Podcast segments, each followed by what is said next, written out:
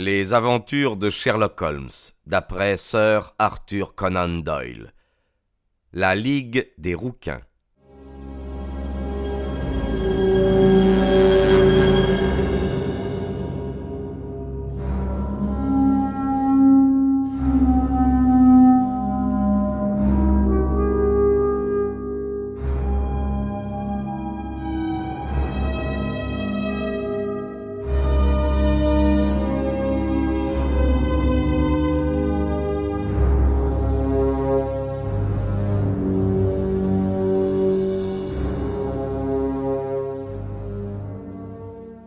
Je finis par conclure qu'il s'était endormi, et j'allais moi aussi faire un petit somme, quand il bondit hors de son siège. À en juger par sa mine, il avait pris une décision.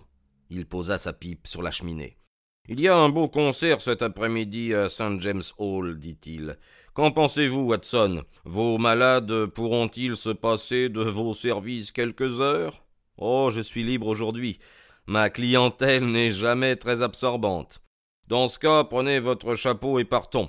D'abord pour un petit tour dans la City. Nous mangerons quelque chose en route. Il y a beaucoup de musique allemande au programme, et elle est davantage à mon goût que la musique française ou italienne. Elle est introspective, et j'ai un grand besoin de m'introspecter. Allons, venez.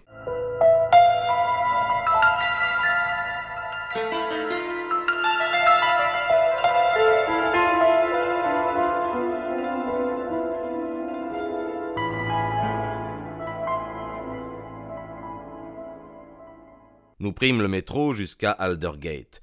Une courte marche nous mena à Saxe-Coburg Square, l'une des scènes où s'était déroulée l'histoire peu banale que nous avions entendue. C'était une petite place de rien du tout, suant la misère sans l'avouer tout à fait.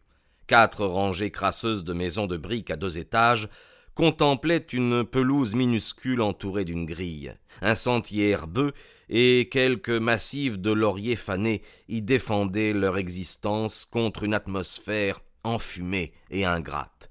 Trois boules dorées et un écriteau marron, avec Jabez Wilson écrit en lettres blanches à l'angle d'une maison, révélèrent le lieu où notre client rouquin tenait boutique. Sherlock Holmes s'arrêta devant la façade. Il pencha la tête de côté et la contempla. Entre ses paupières plissées, ses yeux brillaient. Lentement, il remonta la rue, puis la redescendit sans cesser de regarder les maisons, comme s'il voulait en percer les murs.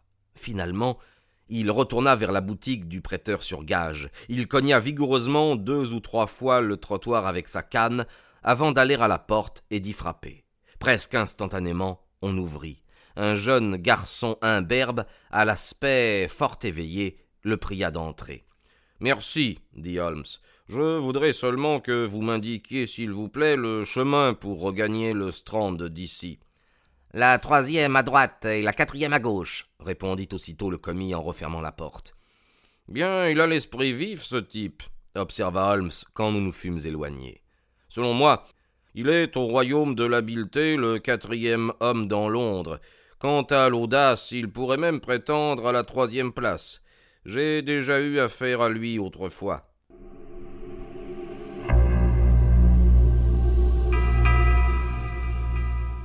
De toute évidence, dis-je, le commis de M. Wilson tient un rôle important dans cette mystérieuse affaire de la Ligue des rouquins.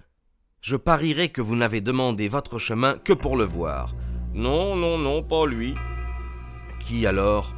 Les genoux de son pantalon. Ah Qui avez-vous vu? Ce que je m'attendais à voir. Et pourquoi avez-vous cogné le trottoir avec votre canne? Mon cher docteur, c'est l'heure d'observer, non de parler. Nous sommes des espions en pays ennemi. Nous avons appris quelque chose sur Sex Coburg Square. Explorons maintenant les ruelles qui se trouvent derrière. La rue où nous nous retrouvâmes lorsque nous eûmes contourné l'angle de ce Sex Coburg Square contrastait autant avec lui que les deux faces d'un tableau. C'était l'une des artères principales où se déversait le trafic de la City vers le nord et l'ouest. La chaussée était obstrué par l'énorme flot commercial qui s'écoulait en un double courant, l'un allant vers la City, l'autre venant de la City. Nous avions du mal à réaliser que d'aussi beaux magasins et d'aussi imposants bureaux s'adosser à ce square minable et crasseux que nous venions de quitter. Laissez-moi bien regarder, dit Holmes, qui s'était arrêté au coin pour observer. Je voudrais tout simplement me rappeler l'ordre des maisons ici. Il y a Mortimer's, le bureau de tabac, la boutique du marchand de journaux, la succursale Coburg de la Banque de la City et de la banlieue, le restaurant végétarien et le dépôt de voitures McFarlane. Ceci nous mène droit vers l'autre bloc. Voilà, docteur, le travail est fini. C'est l'heure de nous distraire. Un sandwich et une tasse de café, puis en route vers le pays du violon, où tout est douceur, délicatesse, harmonie. Là, il n'y aura pas de rouquin pour nous assommer de devinettes. Mon ami était un mélomane enthousiaste. Il exécutait passablement et il composait des œuvres qui n'étaient pas dépourvues de mérite. Tout l'après-midi, il resta assis sur son fauteuil d'orchestre. Visiblement, il jouissait du bonheur le plus parfait. Ses longs doigts minces battaient de temps en temps la mesure, un sourire s'étalait sur son visage, ses yeux exprimaient de la langueur et toute la poésie du rêve. Qu'ils étaient donc différents des yeux de Holmes le limier, de Holmes l'implacable, l'astucieux, de Holmes le champion des policiers. Son singulier caractère lui permettait cette dualité.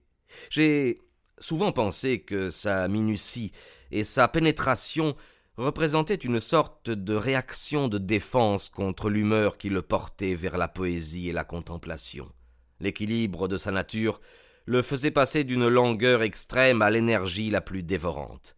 Je savais bien qu'il n'était jamais si réellement formidable que certains soirs où il venait de passer des heures dans son fauteuil parmi les improvisations ou ses éditions en gothique.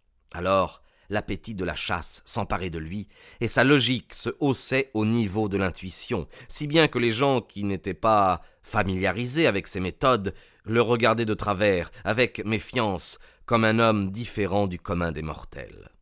Quand je le vis ce soir-là s'envelopper de musique à St. James Hall, je sentis que de multiples désagréments se préparaient pour ceux qu'il s'était donné pour mission de pourchasser.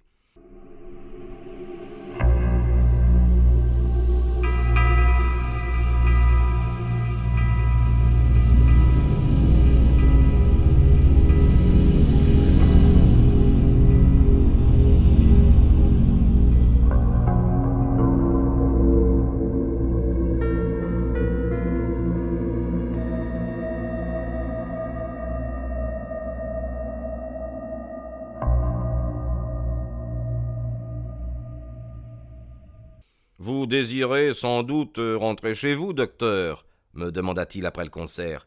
Oui, oui, ce serait aussi bien. De mon côté, j'ai devant moi plusieurs heures de travail. L'affaire de Coburg Square est grave. Grave? Un crime considérable se mijote. J'ai toute raison de croire que nous pourrons le prévenir. Mais c'est aujourd'hui samedi et cela complique les choses. J'aurai besoin de votre concours ce soir. Bien, à quelle heure? Dix heures, ce sera assez tôt. Parfait. Je serai à Baker Street à dix heures. Très bien. Ah, dites-moi, docteur, il se peut qu'un petit danger nous menace. Alors, s'il vous plaît, mettez donc votre revolver d'officier dans votre poche.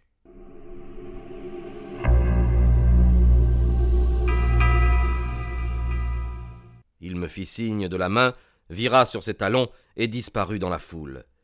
Je ne crois pas avoir un esprit plus obtus que la moyenne, mais j'ai toujours été oppressé par le sentiment de ma propre stupidité au cours de mon commerce avec Sherlock Holmes.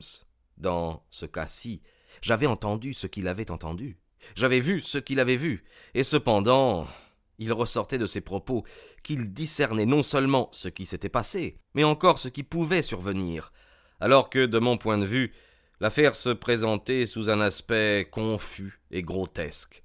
Tandis que je roulais vers ma maison de Kessington, je me remémorais le tout, depuis l'extraordinaire récit du copieur roux de l'encyclopédie britannique jusqu'à notre visite à Sex Cobber Square, sans oublier la petite phrase de mauvais augure qu'il m'avait lancée en partant.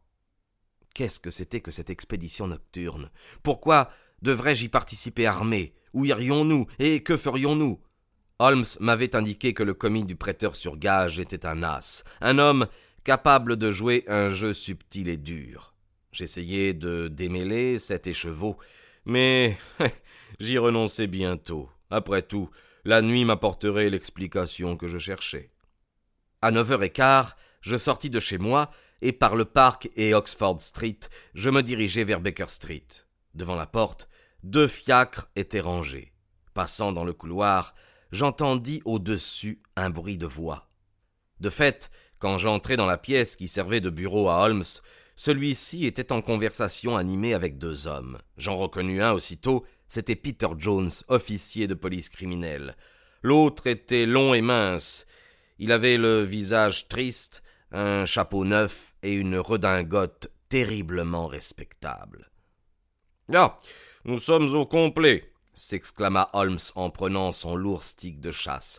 Watson, je crois que vous connaissez Monsieur Jones de Scotland Yard. Permettez-moi de vous présenter Monsieur Merryweather, qui va nous accompagner dans nos aventures nocturnes. Vous voyez, docteur, dit Jones avec l'air important qui ne le quittait jamais. Encore une fois, nous voici partants pour une chasse à deux. Notre ami est merveilleux pour donner le départ. Il n'a besoin que d'un vieux chien pour l'aider à dépister le gibier. J'espère, murmura lugubrement M. Merryweather, que nous trouverons en fin de compte autre chose qu'un canard sauvage. Vous pouvez avoir pleine et entière confiance en M. Holmes, dit fièrement l'officier de police.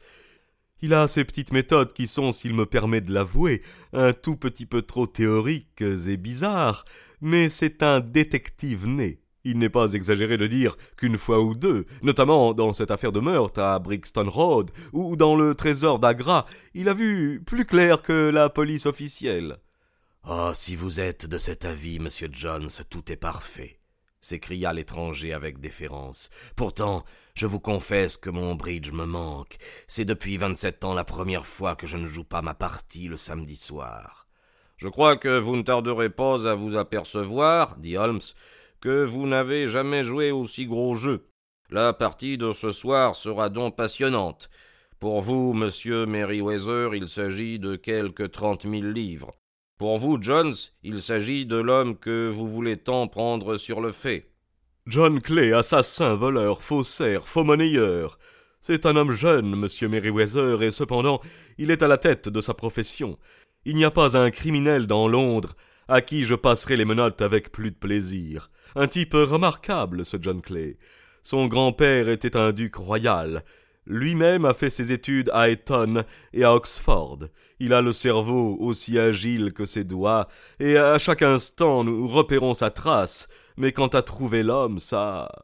Un jour, il fracturera un coffre en Écosse, et le lendemain, il quêtera dans les Cornouailles pour la construction d'un orphelinat. Il y a des années que je le piste, et je ne suis jamais parvenu à l'apercevoir. J'espère que j'aurai la joie de vous le présenter cette nuit.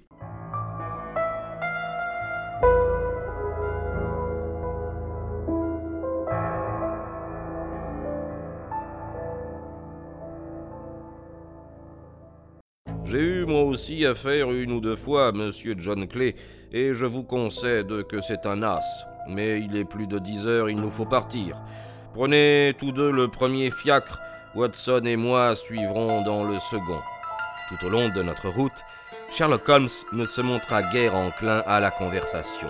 Du fond du fiacre, il fredonnait les airs qu'il avait entendus l'après-midi. Nous nous engageâmes dans un interminable labyrinthe de ruelles éclairées au gaz jusqu'à ce que nous nous retrouvions dans Farrington Street. Nous approchons, constata mon ami. Ce Merryweather est un directeur de banque et cette affaire l'intéresse personnellement. J'ai pensé qu'il ne serait pas mauvais d'avoir Jones avec nous aussi. Bon, ce n'est pas un mauvais bougre. Quoique, professionnellement, je le considère comme un imbécile. Mais il a une qualité positive. Il est aussi courageux qu'un bulldog et aussi tenace qu'un homard s'il pose ses pinces sur quelqu'un. Bien, nous voici arrivés. Ils nous attendent. Nous avions atteint la même grande artère populeuse où nous avions déambulé le matin. Nous quittâmes nos fiacres et, guidés par M. Merryweather, nous nous engouffrâmes dans un passage étroit. Il nous ouvrit une porte latérale. Au bout d'un couloir, il y avait une porte en fer massif. Celle-ci aussi fut ouverte. Elle débouchait sur un escalier de pierre en colimaçon qui se terminait sur une nouvelle porte formidable. M. Merriweather s'arrêta pour allumer une lanterne, et il nous mena vers un passage sombre qui puait la terre mouillée. Encore une porte, la troisième, et nous aboutîmes à une grande cave voûtée où étaient empilées tout autour des caisses et des boîtes de grande taille.